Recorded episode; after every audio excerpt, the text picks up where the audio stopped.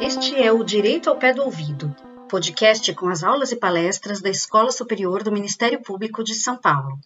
Neste episódio, você poderá aprender um pouco mais sobre os reflexos no CP e no CPP da Lei nº 14.155 de 21 e os crimes de fraude digital, temas debatidos no webinar realizado no dia 8 de junho de 2021 pela escola, em parceria com o Centro de Apoio Operacional Criminal do Ministério Público de São Paulo.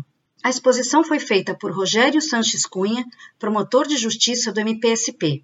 Foi debatedor Richard Gantos Encinas, promotor de justiça do Ministério Público de São Paulo, e a mediação ficou a cargo da também promotora Manuela Gus. Venha para a aula de hoje.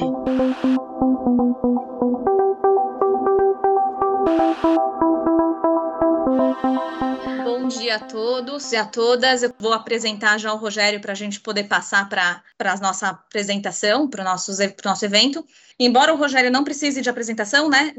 Dispensa qualquer apresentação, Quero cumprimentar aqui meu colega, professor de Direito Penal, Processo Penal da Escola Superior do Ministério Público, do LFG, promotor de justiça, assessor do Calcrim, autor de diversas obras. Todo mundo aqui acho que já estudou por livros do Rogério. Para mim é uma honra pensar que já estudei por um livro dele, que hoje estou aqui numa mesa mediando um debate, que, um evento em que ele é debatedor, que ele é expositor. E como sempre, o Rogério é está sempre na vanguarda, ele é sempre é, pioneiro nas análises de, de, alteração legislativa, que são coisas que a gente tem tido corriqueiramente hoje em dia, né? Tá vindo, a gente está tendo muita alteração legislativa, e o Rogério é sempre um dos primeiros pioneiro naquela em se debruçar em cima da lei, em trazer a sua contribuição não só para o Ministério Público do Estado de São Paulo, mas também para toda a comunidade jurídica. Então, agradecer pelo trabalho e já vou te passar a palavra, Rogério, que eu tenho certeza que você tem muito para falar e ensinar para a gente. Obrigada. Quero cumprimentar inicialmente o Arthur, em nome dele, cumprimento também o Procurador-Geral, doutor Mário Sarrubo. Milene, em seu nome, eu também quero agradecer o convite, estender os cumprimentos ao doutor Paulo, diretor da nossa escola, agradecer a parceria, doutor Paulo. Calcrim está, obviamente, à disposição para trabalhar sempre que for necessário com a escola, ajudando na formação e na difusão do conhecimento para os promotores de justiça. E vamos lá, pessoal. Começo falando da Lei 14.155 de 2021 e o crime do artigo 154, letra A, violação de dispositivo informático. Nós sabemos que foi a Lei 12.737 de 2012 que tipificou como crime a invasão de dispositivo informático, criminalização fomentada pelo episódio que vitimou a atriz Carolina Dickman, que teve seu computador invadido e seus arquivos pessoais subtraídos vendo expostas suas fotos íntimas na rede mundial de computadores. Então é importante lembrar que, no que diz respeito ao 154A, o tipo já existia desde 2012, e eu acho que o Richard depois vai poder uh, apresentar as críticas devidas, mas quando nasce o 154A, talvez até pela pressa como aprovaram por conta do episódio envolvendo a atriz Carolina Dickman, que alguns tentaram até apelidar a lei como Lei Carolina Dickman, não sei se é para tanto, mas quando nasce o artigo 154A, ele nasce com alguns problemas. Ele nasce com alguns problemas, foi submetido a críticas, e a lei que nós vamos comentar hoje tenta melhorar a redação, tenta retirar os entraves. Então vamos ver o seguinte: quando eu penso no artigo 154, letra A, e a lei 14.155, eu vou perceber que esta lei nova, 14.155, alterou a redação do caput do 154A, e aqui está uma grande virtude desta lei, melhorou o 154A. Não estou dizendo que ele está com a formatação ideal, mas melhorou. Então, altera a redação do CAPT, aumenta a sua pena, eleva as frações das causas de aumento e impõe novos patamares de pena para crimes qualificados. Eu estou diante de uma novácio legis impejus, lex gravior. Ela veio para ampliar o espectro da incidência do tipo e aumentando penas. estou, obviamente, diante de uma lex grave que não retroage para alcançar os fatos pretéritos. Os fatos pretéritos continuarão sujeitos à redação anterior. Os fatos pretéritos continuam sujeitos à redação anterior, evitando retroatividade maléfica. Bom, então vamos lá. Eu quero mostrar neste quadro, Manu, eu quero uh, mostrar principalmente as consequências jurídicas como foram agravadas. Eu quero que vocês prestem atenção por hora nas penas. Depois eu vou trabalhar o caput do 154A, que pune invadir dispositivo informático de uso alheio, conectado ou não à rede de computadores, com o fim de obter, adulterar ou destruir dados ou informações sem autorização expressa ou tácita do usuário do dispositivo ou de instalar vulnerabilidades para obter vantagem ilícita. Antes, o crime tinha uma pena de três meses a um ano. Era uma infração de menor potencial ofensivo. Competência do GCRIM. Investigado por meio de termo circunstanciado. Admitia transação penal. E se admitia transação penal, não admitia o acordo de não persecução penal. Agora, deixa de ser de menor potencial ofensivo. A pena é de 1 a 4 anos. Passa a ser de médio potencial ofensivo. Não é de competência do GCRIM, não é mais investigado por meio de termo circunstanciado, é investigado por meio do inquérito policial, não admite transação penal, admite acordo de não persecução penal e, na fase do processo, admite a medida despenalizadora do artigo 89 da Lei 9.099-95. Então, vejam a mudança no caput. Deixa de ser infração de menor potencial ofensivo e passa a ser uma infração de médio potencial ofensivo. Com relação ao parágrafo primeiro, a redação não mudou, mas as penas do caput se aplicam ao parágrafo primeiro. Então, com relação ao parágrafo primeiro, que pune aquele que produz, oferece, distribui, vende, difunde uh, dispositivo ou programa de computador com o intuito de permitir a prática de conduta definida no caput, este crime acabou tendo a pena elevada, se segue a pena do caput. E a pena do caput agora é de 1 a 4 anos, o comportamento do parágrafo primeiro também está nessa atuada de maior rigorismo na resposta estatal. Parágrafo segundo mudou. Parágrafo segundo aumentava a pena de um sexto a um terço se a invasão resultasse prejuízo econômico, agora o aumento é de um terço a dois terços, se da invasão resultar prejuízo econômico. Esse aumento do parágrafo segundo faz com que o caput e o parágrafo primeiro não mais admitam suspensão condicional do processo, mas continua admitindo a MPP. Então, se eventualmente caput ou parágrafo primeiro é combinado com o parágrafo segundo, o crime deixa de admitir suspensão condicional do processo, mas continua admitindo a NPP. O parágrafo terceiro traz uma qualificadora e essa qualificadora, ela já existia, mas vejam o que aconteceu com a pena. A pena que era de seis meses a dois anos, agora é de dois a cinco anos de multa. Se da invasão resultar a obtenção de conteúdo de comunicações eletrônicas privadas, segredos comerciais ou industriais, informações sigilosas, assim definidas em lei, ou o controle remoto não autorizado do dispositivo invadido, a pena é de dois a cinco anos e multa. O crime continua admitindo a ANPP, mas não admite suspensão condicional do processo. O parágrafo 4 ele não muda a redação, mas traz consequências porque eu estou diante de causa de aumento do parágrafo terceiro e se o parágrafo terceiro teve uma alteração do preceito secundário, com o aumento do parágrafo 4 então, podemos chegar a penas elevadas. A pena do parágrafo terceiro é aumentada de um a dois terços se houver divulgação, comercialização ou transmissão a terceiro a qualquer título dos dados ou informações obtidas.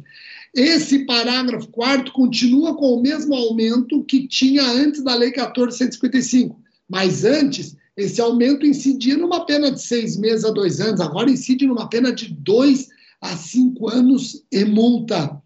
Eu não sou muito bom de contas, mas fazendo aqui rapidamente uma conta matemática, a pena mínima continua não suplantando, não chegando a quatro anos, admite o ANPP.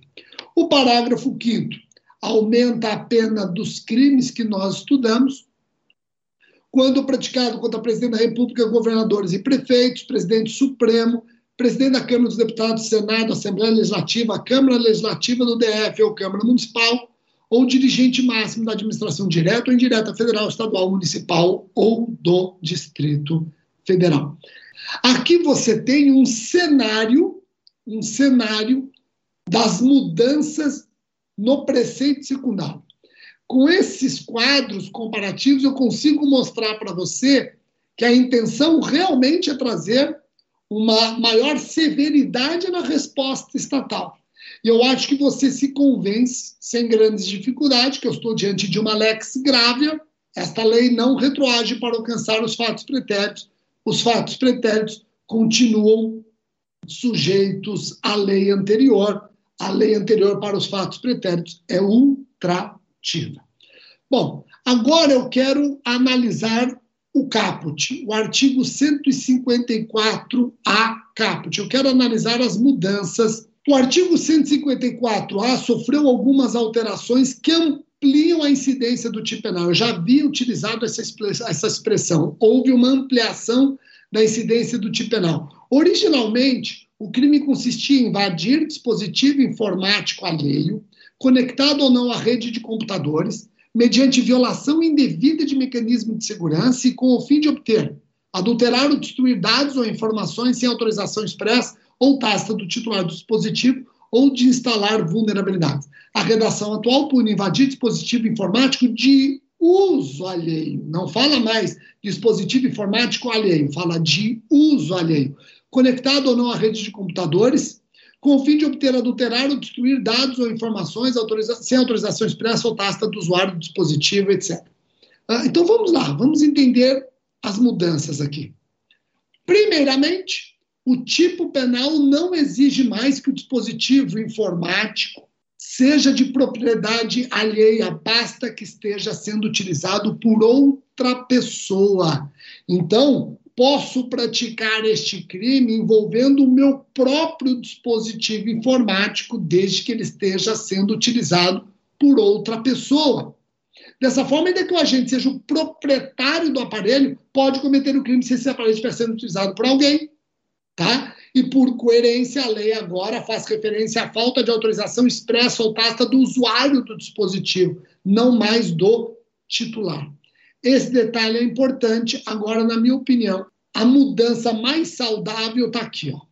Não se exige mais a violação indevida de mecanismo de segurança. Antes, o crime do 154A exigia a violação indevida de mecanismo de segurança.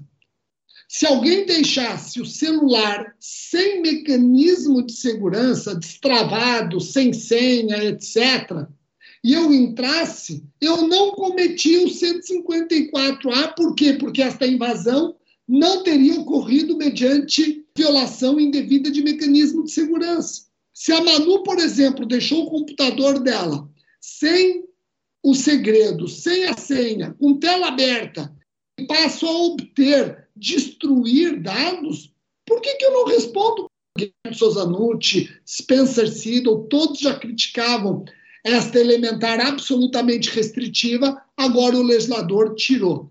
Isso é importante. E eu já vou adiantar que eu tenho certeza, sempre que eu falo do assunto, vem a pergunta, Richard. Rogério, mas e se eu entrar no computador da Manuela, vasculhar, encontrar inclusive fotografias íntimas da Manuela, vejo as fotografias íntimas, fecho e vou embora? Eu cometo o 154A? Não. Para você cometer o 154A, você tem que ter as finalidades exigidas no próprio tipo. Você tem que invadir para, para adulterar, para destruir, para obter esses dados. Se eu não tenho essa finalidade específica, se eu não faço isso, não configura o crime do 154A, pelo menos não nos termos em que é arquitetado pelo nosso legislador. Eu trago assim para vocês rapidamente uh, as mudanças que ocorreram no artigo 154A. Eu acho que eu já posso partir, até por conta do tempo, para as outras mudanças operadas pela lei. Agora eu quero falar da lei 14.155 e o crime de furto. E para você entender as mudanças no crime de furto, é muito importante lembrar o quê? De acordo com o artigo 155, parágrafo 4 inciso 2 do Código Penal, e esse parágrafo 4 já existia, obviamente, desde 40, desde a década de 40 do século passado, de acordo com o disposto do artigo 155, parágrafo 4 inciso 2 do Código Penal, o crime de furto é qualificado, punido com 2 a 8 anos, se cometido com abuso de confiança, mediante fraude, escalada ou destreza. E eu destaquei mediante fraude. O furto mediante fraude sempre apareceu como qualificadora. Sempre apareceu como qualificadora. A Lei 14.155, vocês vão perceber daqui a pouquinho, especializou o furto mediante fraude em outros parágrafos retirou do caldo comum do furto mediante fraude do 155, parágrafo 4 inciso 2, a fraude digital. Então, quando você pensar no furto mediante fraude digital, o seu berço não será mais o 155, parágrafo 4 inciso 2. O seu berço será o 155, parágrafo 4 letra B. Então, guardem isso. O furto mediante fraude tem no 155, parágrafo 4 inciso 2, uma norma geral, e no 155, parágrafo 4 letra B, que eu já vou ler com vocês, uma norma especial, fraude digital. Antes de entrar na fraude digital, é importante lembrar as diferenças entre furto com fraude e estelionato. E essa diferença ela tem que ser mais percebida ainda com a Lei 14.155, no furto com fraude, a fraude visa diminuir a vigilância da vítima e possibilitar a subtração. O bem é retirado sem que a vítima perceba que está sendo despojada. Então, a mudança da posse ocorre de forma unilateral. Já no estelionato, a fraude visa fazer com que a vítima incida em erro e entregue voluntariamente o objeto ao agente. A mudança da posse ocorre de forma bilateral. Se você compreendeu isso, deixa eu provocá-los com um caso. Manuela, olha só. Eu vou numa loja, e eu não estou falando ainda da fraude digital, hein? Até porque os exemplos eles vão ser muito mais é, ou melhor explicados pelo Richard. Mas eu vou trazer um furto mediante fraude comum. Não estou falando ainda do furto mediante fraude digital, a modalidade especial acrescida pela Lei 1455. Eu vou trazer um exemplo só para você diferenciar o furto com fraude do estelionato. Vamos imaginar, Manuela, que eu vou numa loja e eu quero, eu quero um iPhone. E eu não tenho dinheiro para comprar um iPhone. E eu vejo que tem uma calculadora que se eu retirar do, do, do invólucro, se eu retirar da embalagem a calculadora e eu consigo encaixar no seu interior perfeitamente o iPhone que eu quero. Então eu abro a embalagem, tiro a calculadora, coloco o iPhone, fecho a embalagem, vou no caixa da loja e pago pela calculadora, mas levo comigo o iPhone. Eu pratiquei furto mediante fraude ou pratiquei estelionato? As pessoas podem pensar assim: poxa, você pagou e a loja te deu. Ainda que a loja estivesse enganada, isso é estelionato, correto, Rogério? Não porque a loja não sabia que estava me dando o iPhone. A loja acreditava que eu estava pagando e ela me entregando uma calculadora. Então, o iPhone saiu da loja e veio para mim de forma unilateral. A embalagem serviu para distrair a vítima e ela não perceber que eu estava me apoderando do iPhone. Compreendeu o exemplo, mas não se entendeu, Richard? Tranquilo? Isso é importante, é um exemplo bem básico, mas é importante para você diferenciar as novas modalidades de fraude acrescentadas pela Lei 14.155. Se você entendeu isso, vamos agora para as mudanças. O 155 ganha dois novos parágrafos. Parágrafo 4b diz que a pena de reclusão de 4 a 8 anos e multa. Olha a pena, mano, olha a pena. Olha o nosso bate-papo ontem. A pena é de 4 a 8 anos e multa, lembrando que até então era de 2 a 8 anos, agora é de 4 a 8 anos e multa, se o furto mediante fraude é cometido por meio de dispositivo eletrônico ou informático, conectado ou não à rede de computadores, com ou sem violação de mecanismo de segurança, ou a utilização de programa malicioso ou por qualquer outro meio fraudulento análogo. E essa pena de 4 a 8 anos, ela é aumentada de um terço a dois terços, se o crime é praticado mediante a utilização de servidor mantido fora do território nacional, e aumenta-se de um terço até o dobro. Então, eu posso estar falando de um crime com pena de 8 a 16 anos se praticado contra idoso ou vulnerável. Preste atenção, ó. Antes, como eu já havia dito, Manuela, a fraude digital ou não digital se ajustava ao 154, 155, parágrafo 4 inciso 2, pena de 2 a 8 anos. Admitia o ANPP, admitia o ANPP, Acordo de Não Persecução Penal. Agora, o furto mediante fraude digital tem uma pena de 4 a 8 anos. Não admite o ANPP. Para admitir o ANPP, a pena mínima tem que ser inferior a 4 anos. Aqui é igual ou superior. Não admite o ANPP. Então, não admite instrumentos de consenso, salvo um. Qual? Colaboração premiada. Salvo um. Colaboração premiada. Imaginemos uma organização criminosa praticando furto mediante fraude digital. É possível a colaboração premiada. Tirando a colaboração premiada, não admite instrumentos de consenso. Eu estou no parágrafo 4b diante de uma modalidade especial de furto mediante fraude. É o furto mediante fraude digital, cometido por meio de dispositivo eletrônico ou informático, conectado ou não à rede de computadores, com ou sem a violação de mecanismo de segurança ou a utilização de programa malicioso por qualquer outro meio fraudulento. Para esse efeito, dispositivo eletrônico ou informático pode ser conceituado como qualquer aparelho com capacidade de armazenar e processar automaticamente informações e programas. E olha, eu destaco, é indiferente o fato de o dispositivo estar ou não conectado à rede interna ou externa de computadores, embora seja mais comum, e o Rich depois me corrija se eu estiver errado, embora seja mais comum a prática deste crime por meio da internet. Rogério, se a pessoa pratica o furto mediante fraude digital, invadindo o dispositivo informático sem autorização do titular, o artigo 154A fica absorvido ou teremos concurso de crimes? Fica absorvido ou teremos concurso de crimes? Certamente o Richard se deparou com uh, esse dilema. Eu coloco o 154A também concorrendo com o furto ou 154A ele fica absorvido, crime meio e por aí vai. Eu entendo o seguinte, e aqui eu coloco a minha opinião até para eventuais críticas. Eu entendo que temos que analisar o caso concreto. O caso concreto. Se eu estiver diante de uma relação clara de meio-fim, o 154A fica absorvido. Fica absorvido. Agora, se eu não estiver no mesmo contexto fático, aí eu posso falar no concurso de crimes, tá? Então eu acho importante a análise do caso concreto.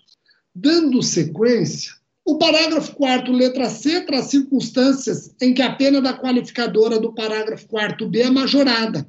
Aumenta-se a pena de 1 a 2 terços se o crime é praticado por meio de servidor mantido fora do território nacional eu já vejo algumas pessoas animadas, mas, na minha opinião, de maneira incorreta. Trata-se aí de uma corrente festiva, mas não estão com a razão, penso eu, que o fato de o servidor estar no estrangeiro, o crime seria de competência da Justiça Federal. Isso é um absurdo. O fato de o servidor estar no estrangeiro não torna o crime de competência da Justiça Federal. O crime continua sendo de competência da Justiça estadual. Esse fato por si só não é capaz de redundar em competência da Justiça Federal, não implica em qualquer das hipóteses do artigo 109 da nossa Constituição. Bom, mas estando o servidor lá fora, isso justifica o aumento. E por que, que justifica o aumento? Porque dificulta a investigação. dificulta a investigação, você dificulta a resposta estatal. O agente acaba se blindando mais. Tá? Aí temos uma outra causa de aumento, e essa outra causa de aumento pode fazer a pena chegar até o dobro, a pena pode ser dobrada. Isso significa que eu posso ter uma pena de 8 a 16 anos se o crime é praticado contra idoso ou vulnerável. Contra idoso ou vulnerável. Idoso eu sei definir. Idoso é aquele que tem idade igual ou superior a 60 anos. E o vulnerável, quem é? O legislador não conceituou o vulnerável. Eu estou sugerindo que trabalhemos com o artigo 217-A do Código Penal. É uma sugestão. Tenho certeza que teremos outras sugestões. Por que vão surgir sugestões bem diferentes? porque o legislador não cumpriu o seu papel. O legislador tem que explicar quem é o vulnerável. Se ele não explicou, então eu vou trabalhar com uma interpretação intralege e eu vou me me socorrer do artigo 217, letra A. É uma sugestão, repito, outras sugestões podem surgir. Agora eu quero falar da Lei 14.155, o crime de estelionato, lembrando que o estelionato está punido no artigo 171, obter para si ou para outra vantagem lista em prejuízo à lei, induzindo ou mantendo alguém em erro mediante artifício, ardil ou qualquer outro meio fraudulento. Então vejam, a pena do estelionato é de 1 a 5 anos. Uma infração de médio potencial ofensivo. Admite suspensão condicional do processo, admite o ANPP, uma infração de médio potencial ofensivo. O estelionato recebeu dois parágrafos, parágrafo 2 A e o parágrafo 2 B. O parágrafo 2 A diz que a pena deixa de ser de 1 a 5 anos e passa a ser de 4 a 8 anos, não admite mais medida despenalizadora, nem a nem suspensão do processo, pode até admitir o acordo de colaboração premiado. A pena de reclusão de 4 a 8 anos de multa, se a fraude, se o estelionato é cometido com a utilização de informações fornecidas pela vítima ou por terceiro, induzido a erro por meio de redes sociais, contatos telefônicos, envio de correio eletrônico fraudulento ou por qualquer outro meio fraudulento análogo. E a pena de 4 a 8 anos, ela será aumentada de 1 a 2 terços se o crime é praticado mediante a utilização de servidor mantido fora do território nacional. Temos uma outra mudança no 171 que eu já vou comentar com vocês, mas esta forma qualificada do 171 existe quando o estelionato é cometido por meio de redes sociais, por contatos telefônicos por envio de correio eletrônico fraudulento ou por qualquer outro meio fraudulento análogo.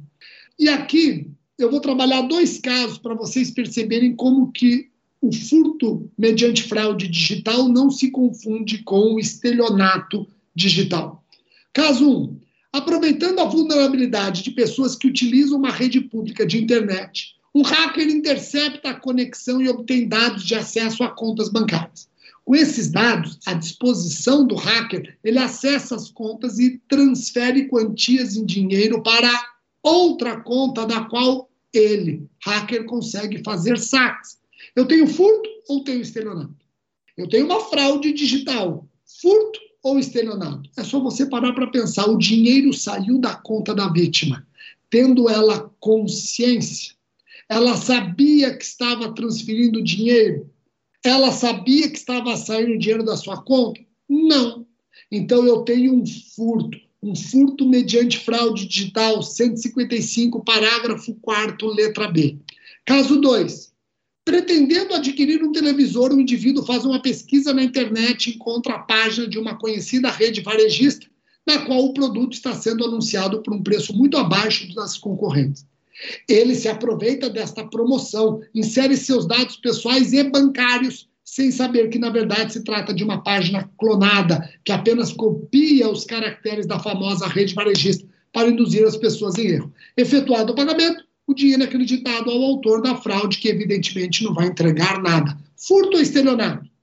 A vítima sabia que estava fazendo transferência? Sim, ela foi enganada quanto ao destinatário, mas ela sabia que estava saindo dinheiro da sua conta para alguém. Esse alguém é que, na verdade, residiu a fraude. Eu tenho estelionato. Eu tenho estelionato. Pessoal, a Lei 14.155 traz ainda duas alterações. o parágrafo, esse, o parágrafo segundo B nós já falamos, no caso, o servidor estar mantido fora do território nacional, e o parágrafo quarto. O parágrafo quarto já existia. O parágrafo quarto ele já existia e ele aumentava a pena em dobro se a vítima era idosa. Agora, o parágrafo quarto, repito, que já existia, aumenta a pena de um terço ao dobro se a vítima é idosa ou vulnerável, considerada a relevância do resultado gravoso. Perceba, Manuela, que aqui o legislador, não sei se num ato falho, ele trouxe uma lex mission em relação ao idoso. Porque antes, em relação ao idoso, a pena era dobrada, agora a pena é aumentada de um terço ao dobro. Se alguém foi condenado por estelionato contra o idoso, aí não importa se o estelionato é digital ou não digital, pode pedir a aplicação retroativa do parágrafo 4 porque antes a pena era dobrada, necessariamente. Agora ela pode ser aumentada só em um terço. Com relação ao idoso, temos uma lex mission, com relação ao vulnerável, temos uma lex gravior, não existia essa causa de aumento para o vulnerável. Eu termino falando do artigo 70 do CPP. O artigo 70 do CPP foi alterado, foi nele acrescentado o parágrafo 4 no crime de estelionato, quando praticado mediante depósito, mediante emissão de cheque sem suficiente provisão de fundos em poder do sacado, ou com pagamento frustrado mediante transferência de valores, a competência será definida pelo local do domicílio da vítima, e em caso de várias vítimas, pela prevenção. Pessoal, é a primeira vez que nós temos uma lei alterando o CPP para determinar a competência pelo domicílio da vítima. Olha o que eu falei, pelo domicílio da vítima, não é nem o domicílio da conta da vítima, é o domicílio da vítima, ainda que não seja o domicílio da conta. Eu vou rapidamente colocar, Manuela e Richard, a minha opinião. Eu acho que o legislador trabalhou essa mudança no artigo 70 do CPP por conta do aumento dos chamados bancos virtuais, né, que não têm agências espalhadas. Então, vamos trabalhar com o domicílio da vítima, não é nem o domicílio da conta da vítima, o domicílio da vítima. E também porque percebeu que hoje em dia muitos têm domicílio no local e a conta no outro. Então, entre manter o domicílio da conta da vítima e o domicílio da vítima, fiquemos com o domicílio da vítima. Muitos já estão criticando essa opção do legislador, o Richard, acho que depois vai conseguir tecer comentários mais importantes. Agora, essa mudança, essa mudança acaba colidindo com súmulas, súmulas do STF e do STJ. Vejam só, súmula 521 do STF. O foro competente para o processo e julgamento dos crimes estelionatos sob a modalidade da emissão dolosa de cheque sem provisão de fundos é do local onde se deu a recusa do pagamento pelo sacado. Acabou. Súmula 521 está superada. Súmula 244 do STJ. Compete ao foro do local da recusa processar e julgar o crime de estelionato mediante cheque sem provisão de fundos. Súmula 244 está superada. Colide com a redação do artigo 70, parágrafo 4 CPP. E a súmula 48? Compete ao juiz do local da obtenção da vantagem processar e julgar o crime de estelionato cometido mediante falsificação de cheque. Esta súmula 48 está viva, não está superada válida e atuante. Esta súmula continua sendo aplicada, porque o artigo 70, parágrafo 4 não faz qualquer referência a cheque falsificado. Tá certo? Então eu rapidamente trouxe o panorama, o que mudou e algumas consequências. Peço desculpas se eu estendi um pouco no horário e já passo a palavra para a Manuela. Obrigado. Mano. Obrigada, Rogério. Parabéns. Como sempre, muito didático, muito claro, muito preciso, conciso e completo ao mesmo tempo. Realmente é uma arte. Parabéns. Vou aqui passar a palavra para o meu colega, meu amigo, para o Richard, promotor de justiça do Cyber GAECO. Já foi promotor de justiça do GAECO de Prascaba, da capital. Foi delegado de polícia em Goiás. Foi é, ex-policial militar tem uma vasta experiência aí na área investigativa. Foi meu colega, inclusive, aqui no GAECO Capital, com quem aprendi muito a respeito de investigação. É, me ensinou bastante coisa. Richard, te passo a palavra aí. Assim a gente não perde mais tempo. A palavra é toda sua. Obrigado, Manuela.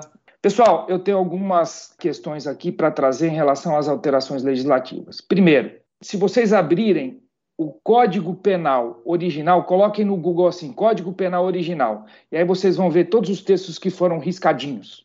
Só o artigo 155 ele já foi alterado umas quatro vezes. O que, que isso significa? O que acontece no mundo digital acontece também no mundo físico. Nem sempre essas alterações legislativas, por mais que tenha tido um esforço do legislador de tentar nos diminuir a incidência criminal, mas não adianta aumentar a pena de um crime se o legislador não nos dá uma ferramenta própria para a agilidade que necessita uma investigação. Por que, que eu digo que o, o legislador ele acaba sendo um pouco é, esquizofrênico, digamos assim. Esquizofrênico no sentido de as alterações legislativas acabam não sendo muito lógicas. Então, assim, ele aumenta a pena para quatro anos, Rogério, é, no estelionato digital, ele equipara, por exemplo, aquela clonagem de WhatsApp, né, a, a, o, o, que para mim é louvável. Eu vou ser muito sincero aos senhores, eu acredito no direito penal, eu acredito que a, que a cadeia é uma grande resolução, eu acredito que tem pessoas que não são, é, que não tenham redenção, eu acredito em prisão perpétua, mas infelizmente a cultura jurídica que nós temos não é para o encarceramento. No Brasil, por exemplo, não adianta o legislador fazer essa alteração legislativa de aumentar a pena do estelionato para quatro anos, porque eu tenho absoluta certeza, Rogério, que sabe o que vai acontecer? Num breve, num breve momento, nós teremos o mesmo fenômeno que aconteceu com o 273 do Código Penal. Os juízes começarão a aplicar princípios constitucionais de proporcionalidade, dizendo que não há proporcionalidade em considerar um estelionato digital uma pena mínima, como, por exemplo, a explosão de um caixa eletrônico. A gente sabe que, na prática, existe uma cultura da pena mínima. É muito difícil, muito difícil mesmo, a gente vê na prática a aplicação de penas superiores ao mínimo. Então, na prática, nós temos aqui o que o, quem usa explosivos para explodir um caixa eletrônico vai responder pela mesma pena é, do estelionato digital é, praticado por uma fraude de WhatsApp. É, a gente sabe que no futuro isso vai acabar é, tendo é, reflexos constitucionais, o princípio da proporcionalidade vai ser aplicado nesse caso, como aconteceu no 273 eu lembro na época que o 273 foi é, editado, onde a pena mínima passou a ser de 10 anos para quem é, corrompia medicamento, né, ou vendia medicamento corrompido, a gente brincava, e eu lembro que a gente falava o seguinte: olha, é, hoje é mais fácil você prender quem é, falsifica um, cândida do que um traficante. Né? O cara que falsifica a cândida responde a, pela pena mínima de 10 anos e um traficante vai responder por uma pena mínima de 5 anos. Aqui eu até tenho comentado com alguns delegados de polícia e amigos que hoje em dia vale a pena investir, por exemplo, nessas fraudes praticadas por meios informáticos, porque a pena mínima é de quatro anos, sendo que o tráfico a pena mínima é de um e oito, né? Quando a gente considerar que aí tem quase sempre sido aplicado o parágrafo 4 do artigo 33. Mas eu fico feliz. Eu, na verdade, é, se pudesse se eu fosse o legislador, eu aumentava todas as penas. O nosso problema aqui não é o tamanho da pena, mas sim a efetividade de cumprimento. Na prática, nós vamos continuar tendo indulto, porque o crime não é praticado com violência ou grave ameaça. Na prática, nós vamos continuar tendo a cultura do não encarceramento, porque o crime é praticado sem violência ou grave ameaça. Né?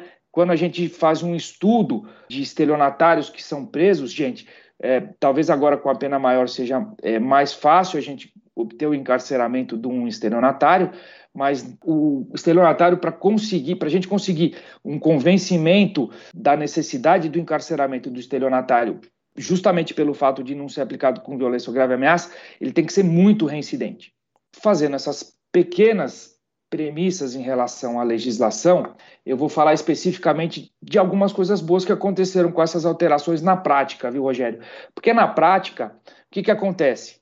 Nada que acontece no mundo real não acontece no mundo virtual. É, o estelionato tem a mesma estrutura no mundo digital e no mundo físico. Ou seja, é, a gente tem um engodo, sempre assim. Só que no mundo digital é muito mais fácil você se passar por quem você não é. E aqui tem uma curiosidade: apesar do, do estelionato digital ser tratado lá como fraude eletrônica, na verdade, o legislador trouxe uma hipótese que não é de fraude eletrônica, que é a fraude por telefone, né? que é o famoso phishing ali, phishing por telefone. O que, que acontece na prática? Quem é você no mundo físico? Você é uma pessoa com RG, nome do pai, nome da mãe, é o seu RG, o seu CPF. Então, para eu estabelecer autoria num, numa investigação física, hoje não existe mais uma investigação só física, não existe mais. Todas as investigações hoje é, passam direto ou indiretamente pelo mundo cibernético, né? Passam por uma investigação tecnológica. Então, no mundo físico, você é um CPF e um RG. No mundo digital, você é um e-mail e um IP, né? Porque toda vez que você para você usar um meio eletrônico, você necessariamente precisa usar um protocolo de IP que é fornecido pelo ISP. Quem é o ISP? O seu provedor de internet. Aquele carinha chamado Claro, Vivo, Telefônica ou outras provedoras de internet. É o cara que administra aquele IP. O que, que acontece? Foi louvável essa alteração que o legislador trouxe em relação às alterações. O 154A, que antes tinha pena de seis meses a dois anos, como bem lembrou o Rogério, tem uma outra característica que trouxe, Rogério. Agora, nas invasões de dispositivos, nós podemos nos socorrer de interceptação telefônica, o que nós não tínhamos antes, porque era apenado com detenção. Então, hoje, como a pena passou a ser de reclusão de 1 a 4, eu posso me socorrer da 9296 fazendo uma interceptação telefônica ou uma interceptação telemática. Mas nós temos aqui, vocês vão entender quais são as dificuldades. Não adianta a gente mexer na pena do delito, que isso não vai refletir em diminuição imediata das infrações penais. Por quê?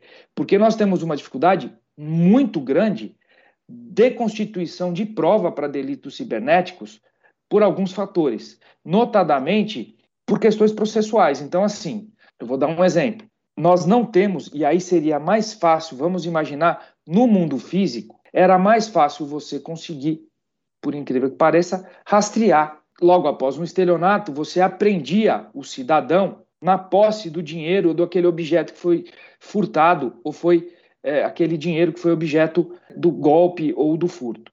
Ou mesmo, como disse o Rogério, daquela fraude do. Eu lembrei, Rogério, que você falou, é, daquela fraude relacionada ao celular dentro da caixinha da calculadora, veja, isso também não é um mundo novo. Eu lembro do meu primeiro flagrante, os delegados de polícia que estão aqui me acompanhando vão, vão entender bem o que eu estou falando. Logo quando eu me formei, meu primeiro plantão como delegado de polícia, meu primeiro flagrante foi de um furto mediante fraude, consistente no quê? O caixa conluiado com um comprador de um mercado. Então, eles simulavam a leitura a ótica como se estivesse cobrando é, os carrinhos de compra, quando na verdade, assim, para cada 100 reais de compra, o caixa lançava 10 reais. Eu optei também por, naquela época, capitular como furto mediante fraude, porque eu entendi, como você, que aquela é, que o mercado não foi enganado, na verdade, houve um furto daqueles objetos mediante fraude. Eu lembro ainda que eu gastei sete horas para fazer esse flagrante, Rogério, pela minha inexperiência, e quando eu terminei o flagrante, o escrivão não falou nada, ele ficou quieto. No final do flagrante, ele falou assim: doutor, se eu tocasse esse flagrante, eu fazia em 40 minutos, diante da experiência prática do escrivão. Mas nós temos essas dificuldades. É, o delegado de polícia vai ter grandes dificuldades, por exemplo, para estabelecer esses critérios depois, durante a investigação. O que, que acontece? Lembra que eu falei para vocês que nós somos um IP, um log de IP ou um e-mail? Pois bem, para eu obter o log de IP, Rogério, nós temos a necessidade de fazer uma quebra judicial. Então eu preciso fazer uma quebra judicial, pegar uma ordem judicial e depois submeter ao provedor de aplicação para falar, olha, WhatsApp, por exemplo, WhatsApp, qual é ou Facebook, a quem você forneceu esse IP? E aí nós temos uma outra dificuldade, né? Aí vem o WhatsApp e me fornece o log de IP, depois de quatro ou cinco dias ou depois de um tempo. Depois desse tempo, eu tenho que chegar para o provedor de internet e falar: provedor de internet, para quem você forneceu esse IP? Aí eles vão me entregar essas informações depois de alguns dias. Daqui 15 dias, Rogério, aquele WhatsApp já saiu, é, eu já não acho mais ninguém, É, eu vou, vou, dar um exemplo prático, e aí, assim, é, o que nós precisaríamos, e aí vem aqui minha crítica, o que nós precisaríamos urgentemente, Rogério, é estabelecer critérios de agilidade. Você mesmo trouxe a questão da agilidade, né? Que você conseguiu montar esse curso rapidamente pelo WhatsApp. O criminoso também consegue rapidamente dar esse golpe e sumir com o dinheiro rapidamente. E a agilidade que nós precisamos para investigar não foi uma observação feita pelo legislador. E aí, quando eu, a, a, minha crítica é em relação à esquizofrenia do sistema, porque em 2019 o legislador quis desafogar o judiciário. A Constituição de 88 trouxe uma super proteção para os órgãos de investigação, talvez derivado de questões do passado históricos, a gente trouxe uma necessidade, uma super necessidade de judicialização de quase todas as medidas investigatórias. Então, para eu obter um log de IP, que não é, é essencialmente um dado sensível, é um dado, é um metadado, precisamos de uma ordem judicial. Então, assim, isso acaba assoberbando o judiciário com muitas, muitos pedidos cautelares, enfim, se debruçando de muitas questões que poderiam ser, em outros países, por exemplo, são facilmente resolvíveis pela autoridade policial. Aqui, porque no passado houve eventualmente um mau uso de alguma uma ou outra ferramenta investigatória, nós optamos por judicializar todas as medidas investigatórias praticamente. Na área de, de internet, quase todas são judicializadas. E aí nós temos até um outro problema mais grave ainda. Nós até conseguimos muitas vezes dados, Rogério, para as questões emergenciais, mas aí nós temos o problema de obtenção de ordem judicial. As aplicações até nos fornecem para questões de suicídio, extorsão, terrorismo, mas a lei exige que a gente obtenha uma ordem judicial prévia para essas questões. E, gente, não dá. Às vezes o crime está acontecendo de madrugada. Onde eu vou achar um juiz de madrugada, aquela agilidade necessária de horas para eu conseguir chegar àquele uh, infrator? Então, uh, o legislador poderia nos ter ajudado também com a agilização, ou seja, com a entrega às autoridades administrativas de mecanismos mais ágeis para obtenção, por exemplo, de logs de IP. Eu vou dar um exemplo prático aqui, Rogério, de questões que a gente enfrenta na prática nas investigações. É muito bonito o, o, crime ter passado de 4 a 8, é muito bom, aliás, é excepcional a gente ter penas mais altas. Eu, por mim, aumentaria todas as penas do Código Penal, né? porque, de fato, eu acredito na cadeia como redenção do ser humano. E aquele que não se aquele que não se redime, Rogério, ele precisa ficar preso, né? A gente romanticamente trabalha com a redenção do ser humano, mas tem seres humanos que não têm redenção. Ele vai praticar atos deletérios à sociedade para o resto da vida e esse cara precisa ficar, infelizmente, a par da sociedade, cumprindo pena de preferência perpétua. Mas, já que nós não temos essa possibilidade, o legislador poderia nos ajudar com as questões relacionadas às investigações. Então, não adianta a gente ter um furto de 4 a 8 e aumentando a pena se o servidor está no estrangeiro, se esse servidor estrangeiro não cumpre a legislação brasileira. Então, não adianta na prática o servidor estar tá no estrangeiro se o servidor não vai te fornecer os dados. Hoje, então, na prática, eu já peguei casos, vários casos de estelionato mediante fraude. É, então, assim, o que, que acontece? Ainda que a pena tenha sido aumentada, a lei 7960, né, que estabelece lá a prisão temporária, e a prisão temporária, por incrível que pareça, a prisão temporária é um excelente mecanismo para combater delitos digitais, Rogério, porque é com a apreensão e com a impossibilidade de a gente permitir que o agente criminoso acesse os meios de comunicação que vai nos permitir constituir prova rápida e célere. O estelionato e o roubo não estão previstos na Lei 7960. Na prática, eu não consigo pedir a prisão temporária mesmo aumentando a pena de 4 a 8 de um furto ou mesmo de um estelionato digital. Então, aí, obviamente que aqui embaixo, né, a gente acaba gerando mecanismos práticos para a gente conseguir medidas temporárias, nunca, nunca é isoladamente, mas na prática a gente tem essa dificuldade de não conseguir prisões temporárias, por exemplo, para estelionatos, ainda que a pena seja de 4 a 8. Ainda que a pena seja de 5 e 3, se o servidor for estrangeiro, se nós tivermos. Né? Hoje em dia, a pena vai descer de 5 e 3 do estelionato digital. Se alguém enfiar, um, entre aspas, se alguém praticar um roubo mediante grave ameaça ou violência é, leve, a pena vai ser menor do que do estelionato praticado mediante fraude. Nós temos aqui outras dificuldades, por exemplo, vou dar um caso prático, logs de IP que eu pedi como ordem judicial à Caixa Econômica Federal, eu consegui obter depois da quinta reiteração, mediante a ameaça de multa diária. 90 dias depois, Rogério, o log de IP não me serviu para muita coisa, é, numa investigação na prática. Então, assim, nós, o que nós precisaríamos era de mecanismos, Rogério, que nos dessem agilidade, não só para combater ou para identificar esse autor do crime, mas para a gente conseguir evitar o prejuízo. Então, talvez um mecanismo que permitisse a autoridade policial ou mesmo a vítima ou o promotor de justiça reaver rapidamente logo, porque o estelionato, o estelionato é um negócio engraçado. Eu digo mais em relação ao estelionato e o furto mediante fraude também. Logo depois que o crime se consuma, a vítima cai na real que o crime aconteceu. É, logo depois, assim, ele é levado para emoção, né? O, o, o estelionato tem uma estrutura psicológica, né? Existe um sempre uma promessa de uma vantagem incrível, o que acaba diminuindo os freios da vítima.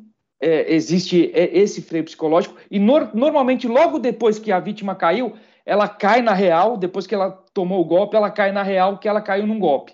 E aí é tarde demais, porque daí a gente não tem mecanismos financeiros ou mecanismos que possam reaver. Então, aqui vem as minhas questões práticas em relação ao crime. Talvez se a gente criasse um mecanismo de retorno dessas transferências seria mais adequado para nós. Nós temos outras é, dificuldades práticas aqui.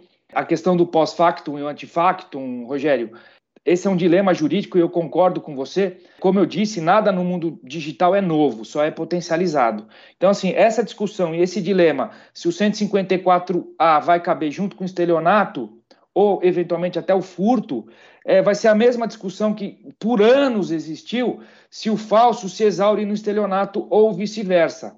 Né? Vai depender do caso concreto.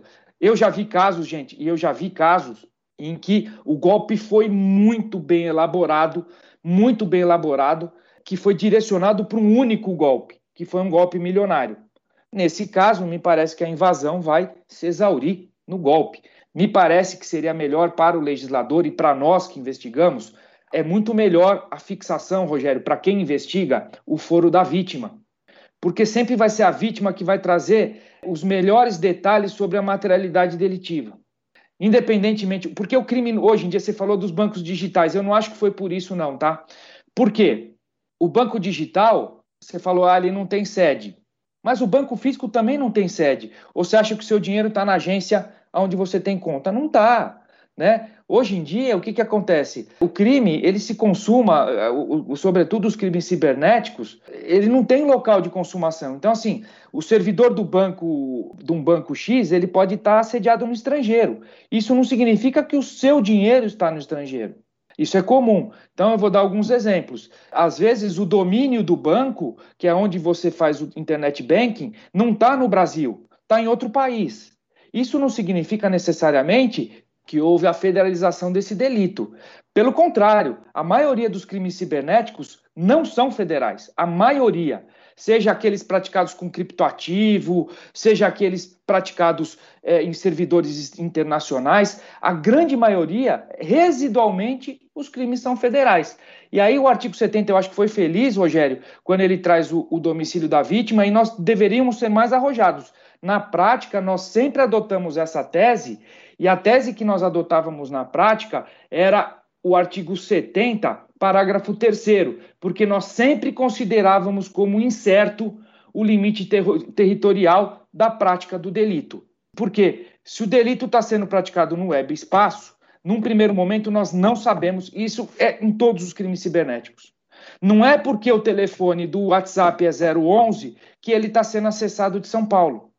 Não é porque a pessoa fala que está. Eu vou te falar, teve um estelionato recente que nós participamos, que a pessoa, todos os golpes, eles diziam que eles estavam operando da Nova Zelândia e eles estavam operando de Caruaru. Né? Não é porque a pessoa fala que está em tal lugar que ela vai estar. Tá. Então, assim, necessariamente nós precisamos de medidas cautelares necessariamente, nós precisamos de medidas cautelares para investigar crimes cibernéticos. E, curiosamente, quando a gente consegue essa medida cautelar, acaba fixando a prevenção. Então, é muito comum, é por isso que a gente brinca aqui que é o Velho Oeste, o primeiro que atirar leva. Por quê? Num primeiro momento, em crimes cibernéticos, eu não sei, sempre vai ser incerta. Então, assim, foi muito feliz, eu acho, o legislador, Rogério, e isso deveria ser. Eu acho que a tendência é a gente fixar mesmo a residência da vítima como regra nos crimes cibernéticos, porque necessariamente acabam sendo incertas os locais de consumação. Eu vou dar um exemplo, finalizando aqui a minha, a minha participação. Quando a gente trata de. Muitos aqui já viram né, que virou uma coqueluche agora, o site de leilão falso. Aonde ele se consuma? Na verdade, e aí fazendo referência aqui a alguns julgados, mesmo porque a competência, Rogério, tudo aquilo que eu aprendi na faculdade está mudando dia a dia. Hoje em dia existe foro por prerrogativa de instituições. Eu vou dar o exemplo hoje do mandado, de mandados de busca que foram expedidos pelo STF hoje em delitos cibernéticos. Houve uma tentativa de invasão ao banco de dados, ao serviço, ao site do STF. Quem deferiu as ordens de busca e prisão foi o ministro do STF.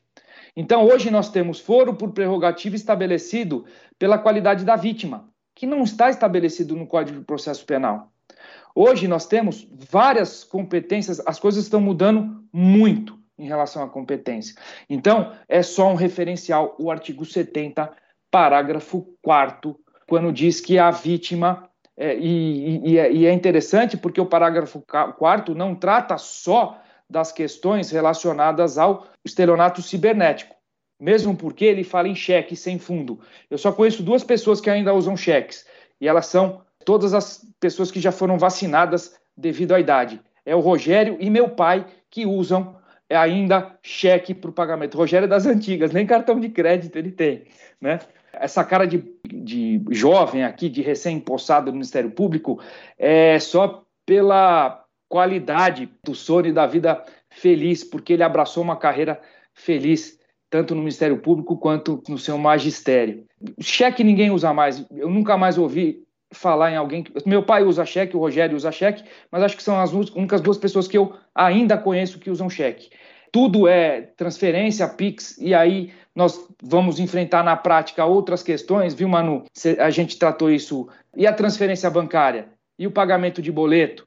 Né? E aí, para finalizar do estelionato de leilões, o servidor está fora do Brasil, está sendo consumado em qualquer parte do Brasil. Então, realmente vai ser é, no domicílio da vítima, ainda que não seja por transferência bancária, ainda que tenha sido posteriormente entregue em dinheiro para o criminoso porque é, a gente vai sempre ter que considerar, e hoje em dia é, a competência é muito dinâmica, vai ter que ser estabelecida por prevenção, justamente pelas medidas cautelares preparatórias à investigação.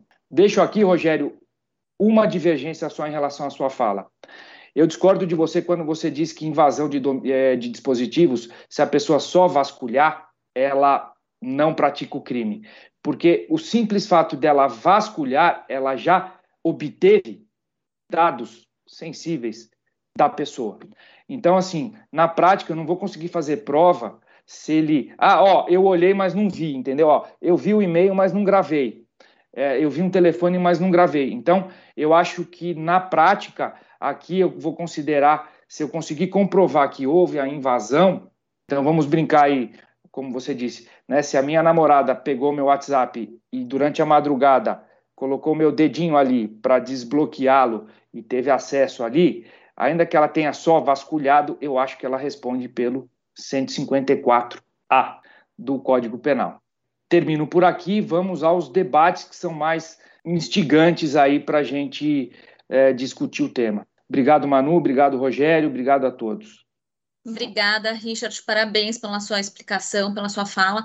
A gente tem aqui alguns elogios a você falando pela, da, da clareza da explicação, demonstra, inclusive, a dificuldade para oferecimento de uma denúncia é, em razão desses crimes.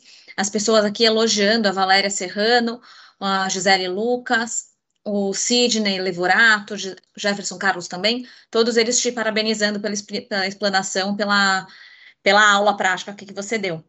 eu acho que esse assunto ele acaba instigando um monte de, de perguntas. A gente tem algumas perguntas aqui das pessoas que estão nos assistindo. Eu queria fazer algumas ponderações, inclusive uma delas até me ocorreu durante a explanação do Richard, ele falando da questão da, da investigação.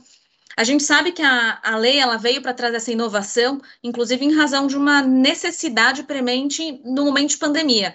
Óbvio que já existia essa necessidade anteriormente, mas com a pandemia, as pessoas ficando mais em casa, passando a fazer mais pagamentos via internet, mais compras online, tudo acontecendo de forma eletrônica, a quantidade de crimes eletrônicos também aumentou muito. E o legislador sensível a essa questão veio trazer esse aumento de pena, essas, essas alterações legislativas. Quando a gente para para pensar nos crimes em si, o furto, o estelionato, obviamente que o bem jurídico ali que está se tutelando é o patrimônio da vítima. Mas quando a gente pensa em fraudes eletrônicas e o potencial é, da lesividade desses crimes, eles têm, uma, eles têm uma um potencial ofensivo maior do que um estelionato comum, um furto comum, podendo afetar diversas vítimas de uma única vez podendo inclusive afetar, eventualmente pode ser hackeada uma conta pública e gerar um prejuízo enorme, vamos supor, para um ente público. Aí fica uma ponderação minha aqui, um questionamento. Será a que ponto será que o legislador de fato andou bem em trazer esses crimes de uma forma repressiva diante de um direito penal clássico, sabe? Em tentar trazer a conduta depois de já criada ofensividade, já causado prejuízo. Ele trouxe um penal aberto, mas será que não seria importante a gente tratar isso de forma na, legislativamente falando, pela lei, como num direito penal moderno, tratando, trazendo tipos preventivos em vez de repressivos para se punir uma conduta de ato preparatório, eventualmente? Aí fica uma ponderação para a gente pensar e ver até que ponto essa, esses tipos penais eles seriam efetivos de fato num combate desse tipo de criminalidade. Não sei qual é o pensamento de vocês com relação a isso, até deixo aí no ar se vocês quiserem comentar alguma coisa a respeito disso, até pela dificuldade de investigação que o Richard mencionou, é, quando depois de já consumado o delito, que é muito rápido, né, em razão da globalização, o criminoso ele, ele se agiliza muito rápido, a prática do crime ela é muito rápida, e o direito penal também tem que andar de uma forma rápida para poder tutelar esses bens e proteger da forma como tem que ser feito. E aí, já puxando o gancho com relação a isso, eu até venho comentar a razão da proporcionalidade também com relação às penas que foram trazidas pelo legislador. Foi uma coisa que a gente até conversou ontem, a gente discutiu, né, meio que passar por cima. O Rogério pontuou aqui, o Richard também. A gente tem uma pena estabelecida agora, no caso de furto mediante fraude eletrônica e estelionato, que quando a gente fala em vulnerável, o idoso como vítima, essa pena pode ser ampliada. Então, ela pode partir de uma pena, eventualmente, se a gente aplicar o dobro, ela vai para uma pena de 8 a 16 anos é, se a gente aplicar o aumento mínimo, que é de um terço, ela já passa para uma pena de cinco anos e três meses, mais ou menos, até uma pena de dez anos a seis meses. Então, a pena desses furtos, de furto mediante fraude, por exemplo, ela passa a ser maior do que um furto mediante uso de explosivo, que é uma pena de 4 a 10. Se a gente aplicar, mesmo que o índice mínimo de aumento, ela é praticada no, contra o idoso. Da mesma forma, apesar dela ter uma pena mais alta, o furto mediante explosivo ele é tido como um crime hediondo, enquanto que esses crimes continuam sendo crimes comuns.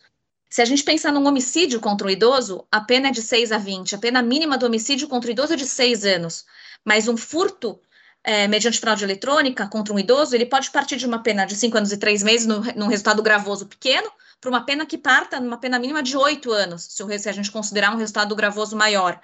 Então, essa questão da proporcionalidade das penas como vocês enxergam isso? Quais são as ponderações que vocês entendem que são relevantes fazer com relação a, a esses fatos? Até trago um outro tipo penal, lesão corporal seguida de morte, pena de 4 a 12 anos. Então, até a pena mínima ela já é tratada como uma pena mínima igual ali. E a gente está lidando com o bem jurídico vida, então, versus o patrimônio. Gostaria de ouvir um pouquinho de vocês, o que, que vocês têm para dizer com relação a isso. Rogério pode começar, né, Rogério? Por favor, Rogério. Os mais velhos primeiro.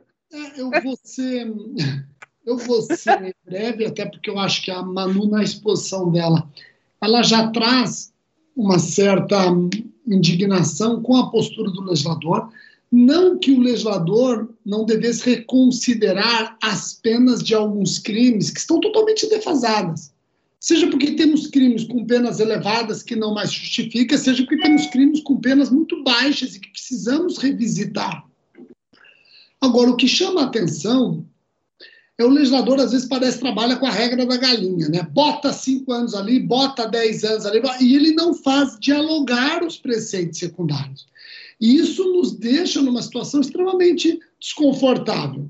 Olha só, no furto, se o agente pratica furto de um caixa eletrônico com explosivos, a pena é de 4 a 10 anos. E o crime é hediondo. Agora, se ele pratica um furto mediante fraude digital contra o idoso, a pena é de 8 a 16. E não é hediondo? Então, eu não estou entendendo. De 4 a 10 anos, tem uma gravidade tal que o crime é hediondo. Aliás, se você for ver o que acontece mais, se é furto mediante fraude digital ou furto mediante rompimento de obstáculo com emprego de explosivo, você vai perceber, obviamente, que acontece mais furto mediante fraude digital. A pena do furto mediante fraude digital é de 8 a 16 anos se a vítima for idosa. Agora, e não é hediondo, e o outro que acontece muito menos tem uma pena. Então fica difícil. Isso não é de agora, viu, Manu? Aqui em casa eu brinco, nós, nós temos uma cachorrinha, depois que veio a pandemia, resolvemos trazer uma cachorrinha aqui para casa. Tal. Temos uma caixa Chloe. E quando nós trouxemos a Chloe, não tinha a Lei 14.064. Veio a Lei 14.064 e aumentou a pena dos maus-tratos a cães e gatos, que agora é uma pena quase que o dobro de maus-tratos a crianças e adolescentes. Então, aqui em casa, quando a cachorra está latindo e eu estou me sentindo atrapalhado, eu preciso ralhar e. É, não adianta, o psicotapa tem que ser no filho, não pode ser na cachorra, porque a pena é bem maior. Aliás, não cabe, segundo alguns, nem mesmo a NPP. Eu, eu faço essa brincadeira para você perceber que há muito tempo o nosso legislador ele vem trabalhando com direito penal de emergência. Foi por conta da pandemia, a pandemia aumentou em 800, 900% as fraudes digitais. Então, nessa pressão, ele resolve criar esses crimes e as penas, eu insisto, seguindo a regra da galinha, bota 10 anos, bota 15 anos. E aí vai o Supremo corrigir uma pena que o Richard já mencionou, corrupção de medicamentos, 10 a 15 anos. Aí o parágrafo 2b do artigo 273 punia na mesma pena, 10 a 15 anos, quem comercializasse um medicamento íntegro, sem estar corrompido, eficaz, mas sem autorização da Anvisa. Convenhamos, uma mera infração administrativa. Vai o Supremo e corrige para tentar estabelecer uma proporcionalidade. Então, eu, eu, eu, eu acho, Manuela, que você tem absoluta razão quando fica estupefata com a postura do legislador. O legislador deveria fazer um recall do preceito secundário. De repente, Richard, o preceito secundário deveria dialogar com o Código Eleitoral. O Código Eleitoral não trabalha a pena mínima. Vamos trabalhar penas de até tanto e vamos incluir penas anos e meses para o juiz trabalhar o... a individualização. O maior problema, Rogério, e aí, é, e aí quando eu disse a esquizofrenia, é que assim, nós não estou falando de legisladores diferentes, hein? Estamos tratando da mesma legislatura, tá, Rogério? Vem o legislador em 2019 e fala o seguinte: olha, precisamos desafogar o judiciário.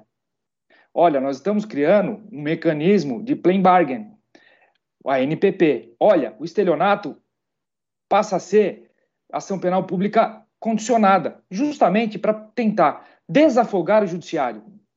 Aí, ao mesmo tempo, e o mesmo legislador, dois anos depois, ou menos de dois anos, né, porque foi no final, acho que foi no início de 20 que entrou, ele vem e fala: não, estelionato, quatro anos, não cabe a NPP. Temos que apurar, tem que processar.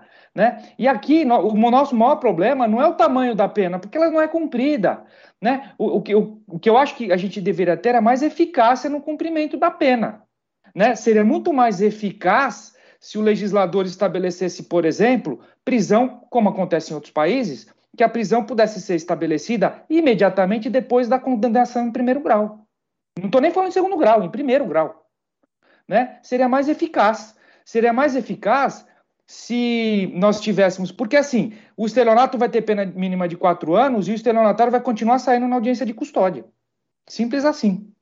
Nós poderíamos diminuir é, a, a pena fictícia, que é a pena só que não.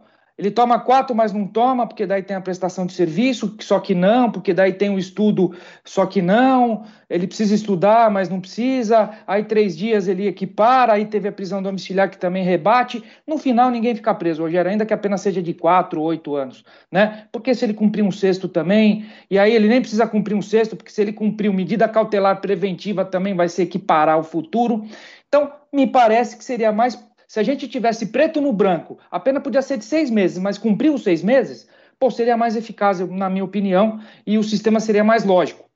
Deem uma olhada, por curiosidade, nas alterações legislativas de todos os tempos do Código de Processo Penal e o Código Penal, colocando ali num buscador redação original. Vocês vão ver que tem artigos que foram riscados quatro, cinco vezes que teve alteração ao, desde 1940 alterados. E como todo, é, a gente sabe que assim, uma corda, uma corda tem uma tensão própria e aguenta um peso. Quando a gente vai criando nós, vários nós, que são aqueles remendos, vai diminuindo a tensão e a potência de segurar daquela corda. E nosso sistema ele é uma colcha de retalhos que é muito difícil você criar harmonia nesse sistema é, nosso e cada está cada vez mais difícil investigar, Rogério. Para chegar à autoria está cada vez mais difícil. É, isso que, que o Richard falou da colcha de retalhos é isso mesmo. Em tese, a gente tem um sistema codificado que não deveria ter esse problema, né? Agora, com as alterações legislativas que tem, acaba havendo essa desproporcionalidade de medidas e de penas. Eu vou passar para uma outra pergunta aqui, que inclusive tem relevância com uma questão que eu levantaria, mas que diz respeito à questão da competência do artigo 70 do Código de Processo Penal. O, o, artigo 70 do Código de Processo Penal, ele traz no caput como regra que a competência ela, fica, ela é fixada pelo local de consumação do delito. No parágrafo 4 que foi introduzido agora com a alteração legislativa, a gente tem a introdução no sentido de que a competência do domicílio da é do local do domicílio da vítima nos crimes de estelionato. Ou seja, a alteração legislativa ela não abarcou a questão do furto, né, o artigo 155 praticado por fraude eletrônica, ou seja, às vezes atrás de uma mesma conduta, mas simplesmente pelo fato de que a vítima forneceu, ajudou no pagamento, na obtenção da vantagem, ou da vítima não ter essa participação direta, você vai ter competências distintas. E pode acontecer, eventualmente, de uma única conduta de invasão de dispositivo, o mesmo autor conseguir praticar um furto contra a vítima e um estelionato ao mesmo tempo. Como fica essa questão? Vocês acham que a, a questão da competência do artigo 70 parágrafo 4 ela pode ser aplicada por analogia, por uma interpretação analógica ou, ou extensiva, que o, pode, o Código de Processo Penal, inclusive, permite, é, e que, inclusive, a gente sabe que a jurisprudência tem dado flexibilizadas com relações a isso, tanto que o estelionato havia posicionamento jurisprudencial em sentido, em sentido dúbio, né? Era uma vez o estelionato praticado mediante transferência ou depósito, a competência seria da conta do autor do estelionato, ou seja, no momento que ele obtivesse a vantagem devida. Já no caso de cheques, estelionatos praticados mediante cheques fraudados, falsificados, sem provisão de fundos, seria no momento, no local da agência bancária sacada, ou seja, da agência da vítima.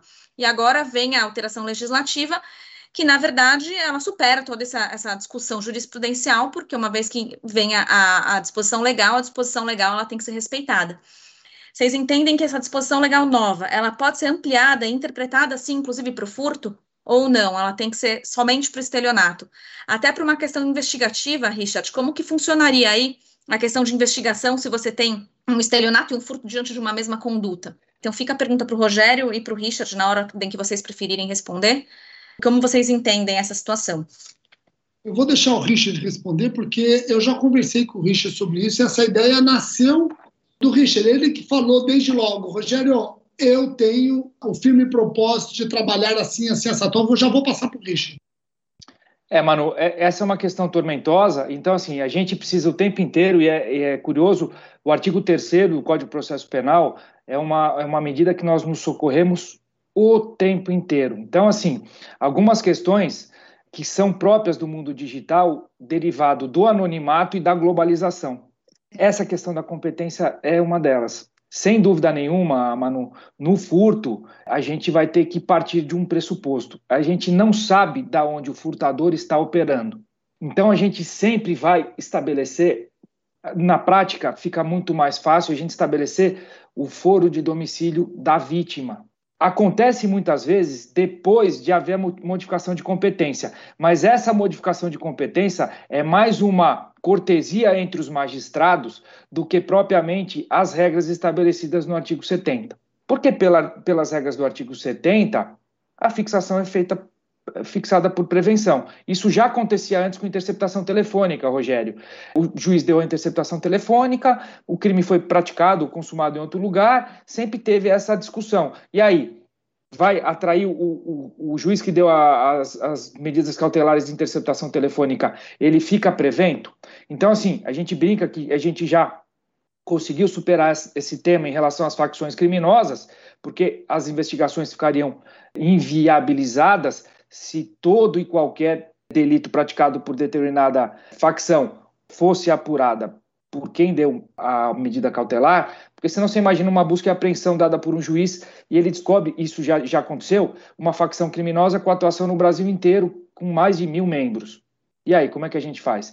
A gente tem que criar novas regras criativas de competência. Nesse caso, Manu, sem dúvida nenhuma, entre o, é, uma, é, se tiver uma concorrência entre o estelionato e o furto, eu vou mais, às vezes extorsão mesmo, né?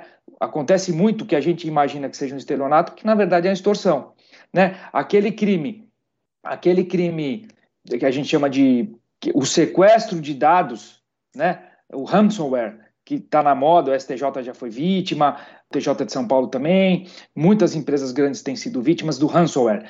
Ele, o criminoso consegue capturar os seus dados, encripta seus dados, fala assim, você não me pagar X em criptoativo, eu vou deletar os seus dados. Isso tem sido considerado como grave ameaça, Rogério, e nós temos capturado isso como extorsão. Mas e aí, e a extorsão? Então, assim, me parece que a consolidação dos crimes digitais invariavelmente vão ser essa solução do parágrafo 4 Se a gente não aplicar pelo parágrafo 3 pelo menos a gente aplica, Manu, é, usando por extensão o artigo 3 do CPP, aplicando analogicamente o parágrafo 4 artigo 70. O que, que você acha, Rogério? É, você mencionou até um detalhe importante, não é querer usar uma discussão que nós já tivemos, mas olha só que caso emblemático você sai de um crime de furto ou estelionato para um crime de extorsão, que em tese deveria surtir efeitos muito mais gravosos, e agora, com a pena do 158, você falou, isso me ocorreu agora, Richard. Me é ocorreu é agora. Eu brinquei com os delegados, Rogério. É, pessoal, o negócio é o seguinte: é investir em crimes digitais para desbaratar quadrilhas que praticam crime mediante violência ou grave ameaça. E aqui tem um dado curioso. Veja, a gente está aumentando a pena, Rogério, mas se eu aprendo em flagrante delito alguém que praticou um furto mediante fraude ou um estelionato, eu não consigo acessar o celular dele se eu não tiver uma ordem judicial, né? Então, assim, a gente precisa investir talvez um pouquinho mais nas questões probatórias. Não adianta nada o cara ter praticado um furto mediante fraude se eu não consigo acessar o celular dele, se eu acessar o celular, olha que louco, Rogério, o policial que acessou vai poder estar tá respondendo pelo 154A, porque ele invadiu o dispositivo eletrônico por obtenção de informações sem autorização do usuário do telefone. Então, nós precisamos tornar mais hermética ou mais eficaz as medidas investigatórias, porque não dá mais para a gente se socorrer toda e qualquer medida que envolva crimes cibernéticos ao judiciário. Eu vou te dar um exemplo prático, Rogério. O Arthur bem conhece esse caso, que é um caso emblemático ao Ministério Público.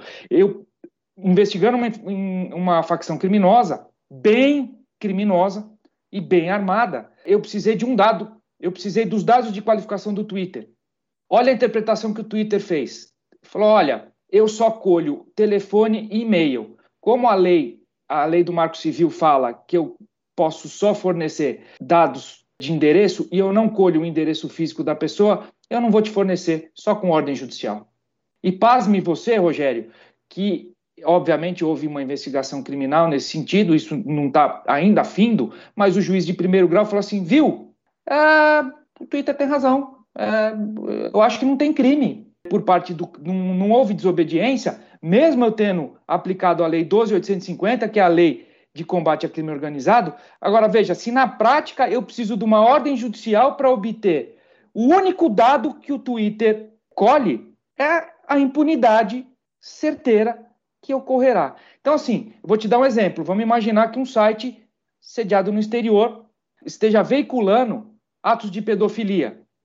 Não adianta eu pegar uma ordem de bloqueio, Rogério. O, o, o servidor está assediado no, na Rússia. E aí o que, que eu faço? Eu faço o que com essa ordem judicial? Eu vou usar um acordo jurídico internacional? Daqui dois, três ou quatro anos, esse site foi retirado do ar e olhe lá, hein, se for em algum desses paraísos telemáticos, nem isso ocorrerá. Então nós temos que criar mecanismos criativos e mais ágeis para ajudar a gente a combater. E tendo a consciência, Rogério, que a maioria dos crimes cibernéticos nós não teremos sucesso de chegar a uma autoria eficaz. Talvez a gente tenha que investir mesmo em questões preventivas nos atos de persecução. É, me permita só uma coisa, Manu, rapidinho. Quando nós falamos em crimes cibernéticos, o grande problema é que o Brasil ainda trabalha somente com os tipos incriminadores e esquece que precisa repensar a parte geral e o Código de Processo Penal. Ah, você falou muito bem. As regras de competência não servem aos crimes cibernéticos. A parte geral não serve aos crimes cibernéticos. Quando a Malu coloca a questão dos atos preparatórios, poxa, isso é perfeito. Mas quando eles criam os tipos penais, eles não estão trabalhando com a parte geral que deveria. O Spencer Sido, há muito, há muito tempo, ele já bate na tecla que nós não deveríamos chamar de crime cibernético, mas direito penal informático. Temos que revisitar a parte geral. Como é que eu vou trabalhar tentativa em crimes cibernéticos, arrependimento posterior em crimes cibernéticos, início da prescrição em crimes cibernéticos? Tem sentido falar em crime material, formal e de mera conduta, crime permanente? Então, isso tudo, eu acho que nós mereceríamos, o Brasil merece uma parte geral exclusiva dos crimes cibernéticos, o que também já deveria ter acontecido com os crimes ambientais. Os crimes ambientais também, quando a gente fala de responsabilidade penal da pessoa jurídica, o Brasil criou a responsabilidade penal da pessoa jurídica sem se preocupar com o processo penal. Como que eu cito a pessoa jurídica autora de crime? Como que ela é interrogada? Existe confissão? Como que ela cumpre pena? Existe regressão? Sabe, nós não, nós não repensamos, é, é aquela coisa pontual, né? Exatamente, Rogério, esse que é o ponto. A gente está acostumado com o direito penal clássico, né, que vem com, com tipos penais fechados, tipos, toda aquela aquela forma de estrutura de um direito penal que é para tipo repressivo, que quando se lida com um bem jurídico individual, e quando a gente está diante de um bem jurídico que pode ser difuso ou, um, ou, uma potencialidade lesiva muito maior, a visão do direito penal tem que ser diferenciada, ela tem que se modernizar junto com a criminalidade. Então, de fato, precisaria ser pensado em tipos penais abertos, penais de perigo, outras formas de se, de se lidar com o direito penal a fim de que se pudesse tutelar de fato o bem jurídico que está sendo afetado naquele momento. Eu vou aproveitar aqui o gancho do, do Richard, que ele comentou da questão do policial pegar o celular do investigado e ver se ele poderia responder pelo 154, tem uma pergunta justamente nesse sentido. Em caso de um flagrante em que o policial chegue lá e vamos supor um caso de tráfico, ele prendeu os traficantes, ele pegou o telefone celular e ali no telefone celular tem a toda a prova do crime, é, as transações, aonde está guardada a droga e etc. No momento da abordagem, ele teve acesso àquilo. Ele pode olhar ali ou ele vai responder pelo 154? É, eu, vou, eu vou responder. Desculpa, Rogério, essa, essa eu me empolguei. Eu vou responder como policial, porque eu brinco aqui, né? Todo mundo brinca que eu sou o maior, eu sou promotor de polícia, né? Eu sou promotira. Eu saí da polícia, mas a polícia não saiu de mim. Eu ainda tenho ainda na área de investigação, atividade é essencialmente policial, então eu acabo tendo de fato uma afeição maior com a atividade policial. Então eu vou, eu vou responder que existem duas correntes, a do STJ, a do STF, existe a corrente do seu comandante, do promotor de justiça da vara, do promotor do GAECO, do juiz, do desembargador, enfim.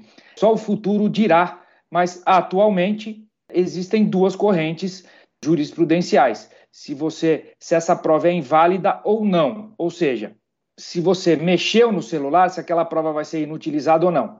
É a mesma coisa de você ingressar num imóvel que está em flagrante. Fazendo uma analogia, Rogério, é, e a gente aqui tem que se socorrer de analogias é, do mundo físico. Quando você, em, em, se você está em flagrante delito, eu não posso entrar na casa de alguém. O direito de propriedade foi ali é, mitigado. Então, se eu conseguir fazer esta analogia em relação à manipulação do celular em flagrante delito, em tese você poderia ali desvendar outros delitos como decorrência daquele flagrante iniciado com a apreensão do celular do traficante em continuidade. Na prática, eu vou dizer o que, que vai acontecer. Eu imagino que na prática o que vai acabar consolidando no futuro, Rogério, é que essa prova será invalidada, mesmo porque você vai ter dificuldade de estabelecer a cadeia de custódia, que é uma outra grande preocupação do Código de Processo Penal, estabelecida pela, pelo pacote anticrime. Então, a questão é do dolo. Veja, eu, como promotor de justiça, não entenderia que você praticou o 154A. E é curioso que aí, nesse caso, Rogério, se for um policial militar que praticou, ele vai responder na justiça militar pelo 154A. Se ele, como policial militar, deu uma olhada lá no celular, na função dele, aí precisa ver o dolo. E o dolo da, da, do 154A, Manu, não tem um dolo específico, né? Basta você bisbilhotar. Me parece que é isso que diz o código, o artigo 154A. Deixa eu ver aqui a redação. 154A é, é aquela divergência nossa. Eu entendo que há uma finalidade específica que é obter, alterar ou destruir. Essa é a finalidade é, específica. É, mas é, é no, se ele está fuçando, ele está querendo obter o quê? Dados e informações, Rogério. Ninguém abre um celular. Ele eu quer vou te apresentar a minha esposa. É, então, a minha namorada também, mas ela quer obter informações, ela não quer só ver. Você entendeu, né, Mi? Eu vou é... te apresentar a minha esposa, eu vou te mostrar que ela não quer obter nada. nada. Ela quer obter informações, pode ter absoluta certeza. A minha, pelo menos, quer obter informações. E ela vai usar depois todos os eh, métodos do Código de Processo Penal, inclusive com prisão e, é, e outros métodos, métodos mais arcaicos, inclusive. É. Para obter é... todas as informações terrível. necessárias. Mas ao policial. E a lei Maria da Penha e a lei João da Lapa. Paz, aqui essa lei é inconstitucional. Eu ouvi dizer que aqui eu, é, eu, eu, não tenho isenção. Aqui eles aplicam o código de Hammurabi, viu, Rogério? É, em relação, ela em relação a mim, né, na verdade.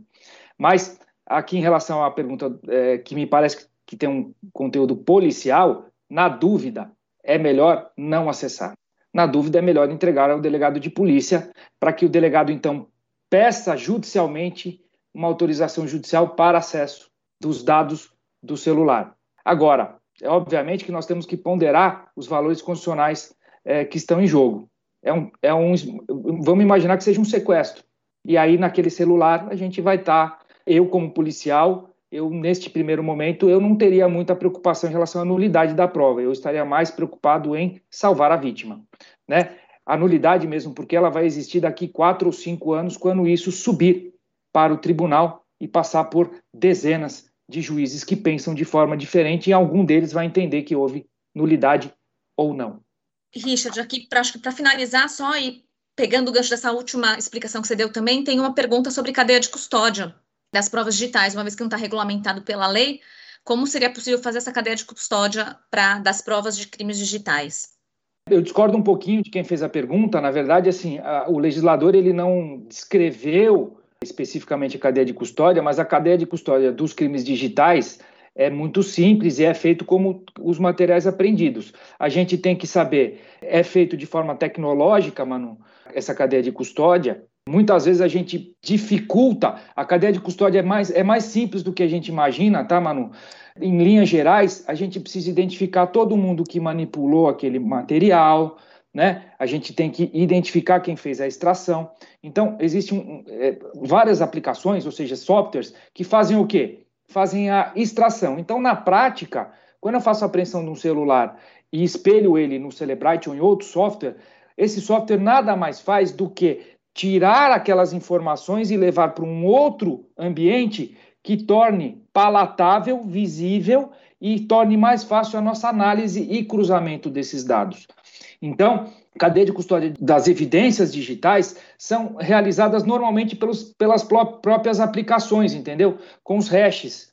Então, eu preciso demonstrar da onde eu tirei aquela informação. Agora, demonstrando da onde eu tirei aquela informação, na minha opinião jurídica, é o suficiente para eu estabelecer a fé necessária de que aquela prova existe. Tá ótimo. Então, aqui a gente está tendo bastante pergunta prática. Uma das perguntas seria saber como que é possível, pela experiência prática, identificar e localizar um autor de crime, de crime digital. Quando você tem acesso por meio dos smartphones, da mobilidade dele, a possibilidade de trocar, dele trocar chips, descartar aparelhos, etc. Como que seria, qual seria a, a dica prática para identificar o autor? Poxa, você está pedindo, você tá pedindo para o Mr. M apresentar a, a, os truques da mágica. Poxa, aí não, né? Aí a gente não consegue. Veja, existem várias técnicas, é brincadeira, né? Mas esse é o espírito do negócio. O grande barato, e aí aqui eu vou trazer, obviamente que nós não vamos ter tempo de tratar aqui sobre essa questão, e se eu te, se eu, se eu te falar todas essas informações, a gente brinca, né? É igual 007, se você tiver todas as minhas informações, vou ter que te matar depois. Obviamente é uma brincadeira, mas assim, investigação é algo muito dinâmica. Por incrível que pareça, as investigações tecnológicas têm um conteúdo psicológico muito maior do que todo mundo pensa. Então, a gente faz a adequação de técnicas policiais tradicionais nos meios cibernéticos. Então, assim, ninguém é só um avatar. A maioria dos crimes cibernéticos ou crime de opinião, por exemplo, as pessoas deixam rastros. Então, vamos imaginar que eu vou me ater só ao crime, os crimes da 14155, tá, Manu? Todos esses crimes, sem exceção, com exceção do 154A, vai, que seria um crime preparatório aos demais, tem um conteúdo financeiro. É igual criptoativo. Não adianta você ter um, um bilhão de criptomoedas ou de bitcoins se você é um bilionário no jogo. Eu costumo assim. Não adianta você ser bilionário no Tetris, Rogério, porque se aquilo não tem uma expressão fora do mundo digital, e é nessa migração do mundo digital para o mundo físico que as pessoas caem. Então, essas investigações, o grande desafio do investigador aqui, a gente quem faz minhas aulas de investigação, a Milene já escutou, tem que dar match, né? É o um match entre o log de IP, aquele e-mail, a uma pessoa física. A hora que eu consigo ligar aquele IP à, à pessoa física, é o match necessário que eu preciso para constituir indícios, na minha opinião, obviamente, já para um oferecimento de denúncia ou para medidas mais agressivas. Curiosamente, Manu, a gente voltou alguns séculos no século XVIII, século XIX, o principal instrumento probatório, além da tortura, obviamente, nós não estamos falando disso, era o mandado de busca. Não estou falando das inquisições, mas o mandado de busca era o principal meio investigatório. E até 88, Manu, as autoridades policiais podiam expedir mandados de busca residenciais. Com a Constituição de 88, isso foi reservado às autoridades policiais, às autoridades judiciárias. Então, assim, hoje em dia, você pode ver que, invariavelmente, toda operação, ainda que cibernética, ela termina ou começa com mandado de busca. Então, é a apreensão do device, do aparelho físico, que a gente consegue extrair os dados lógicos necessários para a gente cruzar e estabelecer as provas necessárias para uma investigação cibernética. É, eu costumo dizer, e aí eu brinco, né, eu vou depois eu vou mais uma vez eu vou ser vítima do código de Hammurabi, viu, Mi? Mas eu costumo dizer assim, que se ninguém sobrevive a um celular desbloqueado, tá, gente? Ninguém sobrevive a um celular desbloqueado. É mais ou menos alguém dirigir daqui até a Bahia com uma viatura da Polícia Rodoviária atrás. Dois ou três, você pode ser o mais exímio motorista. Duas ou três infrações de trânsito você vai acabar praticando. Rogério, para a gente finalizar, uma para você. Tem uma pergunta aqui. Os pais que monitoram o celular, dispositivo informático dos filhos, infringem o 154A? Pois é. Até vou acrescentar, Rogério, empregadores que monitoram seus empregados. Vou acrescentar essa pergunta aí no, é. nesse balaio para jogar um pouquinho mais de pimenta aí na discussão. Então vamos lá, tem algumas observações importantes aqui. Existe essa saudável divergência entre mim e o Richard. Eu entendo que esse acompanhamento não configura o 154A se ele não busca obter dados efetivamente obter dados, uh, adulterar ou destruir, não há o crime. Não estou dizendo que o fato é atípico, pode configurar outro crime. Pode até configurar o crime de stalking hoje em dia. O crime de perseguição pode eventualmente até configurar. Agora, esse monitoramento dos pais com a sua eu não vejo isso como crime. Não vejo, não vejo essa invasão caracterizando o 154A. Lembrando que no 154A, o estopim foi o evento envolvendo a Carolina Dickman, onde o invasor obteve, isto é, retirou do celular dela fotos íntimas. É, é nesse sentido. Então, eu não vejo crime. Volto a dizer, não, não vejo o crime do 154A, mas pode, a depender da circunstância, recheando, configurar o crime de stalking. Hoje eu tenho até o stalking ocupacional, que é o stalking entre empregado e empregador, etc. Tal. É, mas o, o, crime de stalking, por isso que eu falo, eu não estou aqui afirmando que é o stalking. A depender das circunstâncias. Se rechearmos tudo, pode configurar o crime de perseguição, pode ser o cyberstalking. Richard, tem gente aqui pedindo para você disponibilizar seus modelos de log e outras coisas para investigação. Eu acho que as perguntas, as principais foram essas. Tem bastante gente perguntando se essas disposições novas legais, como por exemplo a questão da competência no domicílio da vítima, etc., isso supera todos os entendimentos jurisprudenciais, enunciados ou súmulas que Não, eventualmente existem. Foi o final da minha exposição. Tem uma súmula do STF que está superada, é a 521. Tem uma súmula do STJ que está superada, é a 244, mas tem uma súmula do STJ que continua sendo aplicada, que é a súmula 48. Agora, entendimentos do STJ, a terceira sessão do STJ, Manu, você vai perceber isso no setor que você está. Finalmente, o STJ uniformizou o entendimento quanto à competência para o processo de julgamento do estelionato mediante determinados expedientes, cheques em fundo, depois mediante fraude eletrônica, etc. O STJ chegou a um consenso. Agora, esses enunciados eles serão abandonados para se respeitar a lei. Perfeito. Vou só acrescentar uma última pergunta, uma última questão minha agora, aqui que me ocorreu agora também. O 70, parágrafo 4 ele fala do estelionato quando é praticado mediante depósito, transferência, cheque sem fundo e etc. Considerando esses crimes digitais, invasão de. Do... fazer o exemplo clássico que tem ocorrido bastante. Invasão de WhatsApp, tá? Dispositivo de WhatsApp clonado, mensagem para uma pessoa de relacionamento da vítima que teve o WhatsApp clonado. Nessa mensagem, se passa, fazendo passar pela vítima, né, que teve o WhatsApp clonado pelo usuário do dispositivo, o autor solicita uma vantagem econômica consistente um pagamento de boleto, por exemplo, em nome em favor dele. É um estelionato contra a pessoa que está recebendo aquela mensagem. Ela é ludibriada a fazer um pagamento e a outra pessoa, que é o autor do crime, recebe tem a, tem a vantagem econômica através do pagamento de um boleto. Esse pagamento de boleto poderia ser considerado como um pagamento mediante depósito, alguma coisa assim, para ser aplicada a regra de competência do domicílio da vítima pelo 70, parágrafo 4? Você, eh, se a gente parar para pensar, eu acho que o Richard também mencionou isso, o legislador não consegue ser tão capaz de prever o poder de criação e, e invencionismo do nosso estelionatário. Estamos falando de um estelionatário uh, brasileiro. Nós damos curso, nós damos curso, né?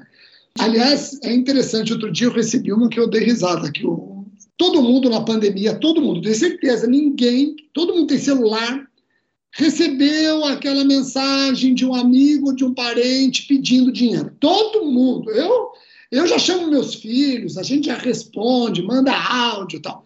E eu recebi uma ótima, que eu, aí é uma história, né, de uma pessoa que recebeu, olha, fulano, sou eu, você pode depositar 460 para mim? E ele percebeu que se tratava de fraude, Aí ele fala: Poxa, tudo bem, claro, qual é a conta? Você está precisando urgente agora, por favor, obrigado, Deus te abençoe. Aí ele fez a transferência TED, mas bloqueou a transferência, então ele consegue emitir o comprovante, mas já está bloqueado. E aí a pessoa agradeceu, ele falou: oh, olha, Pisano, conta comigo. Ah, posso contar com você? Então dá para você depositar mais 460?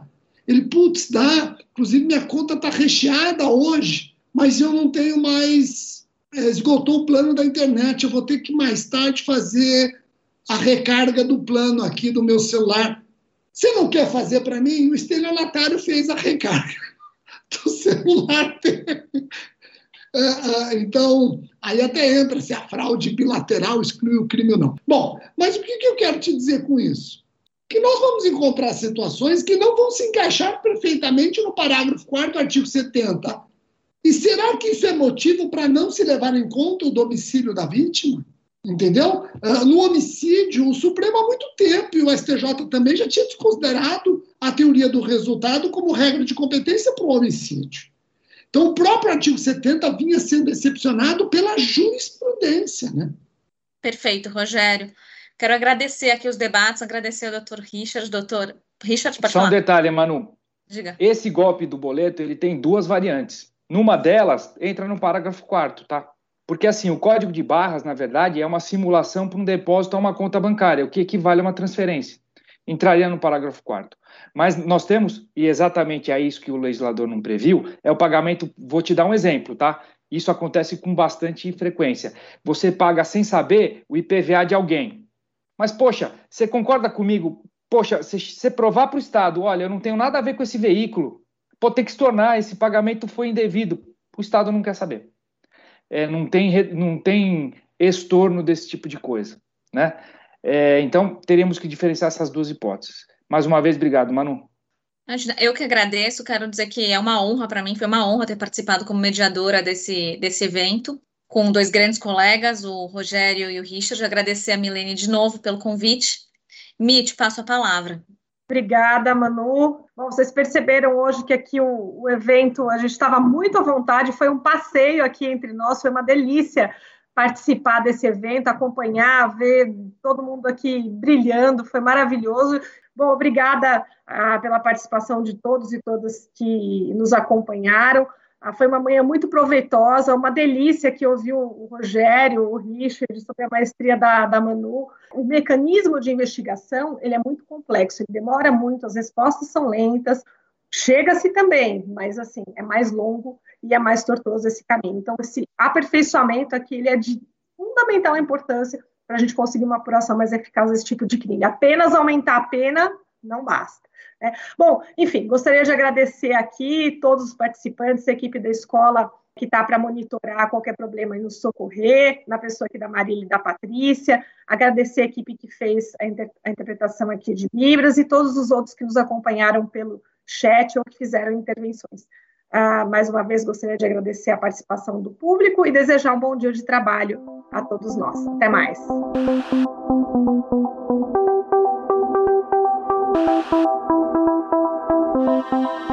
Este foi o Direito ao Pé do Ouvido. Siga nosso canal e amplie seu conhecimento com a Escola Superior do Ministério Público de São Paulo.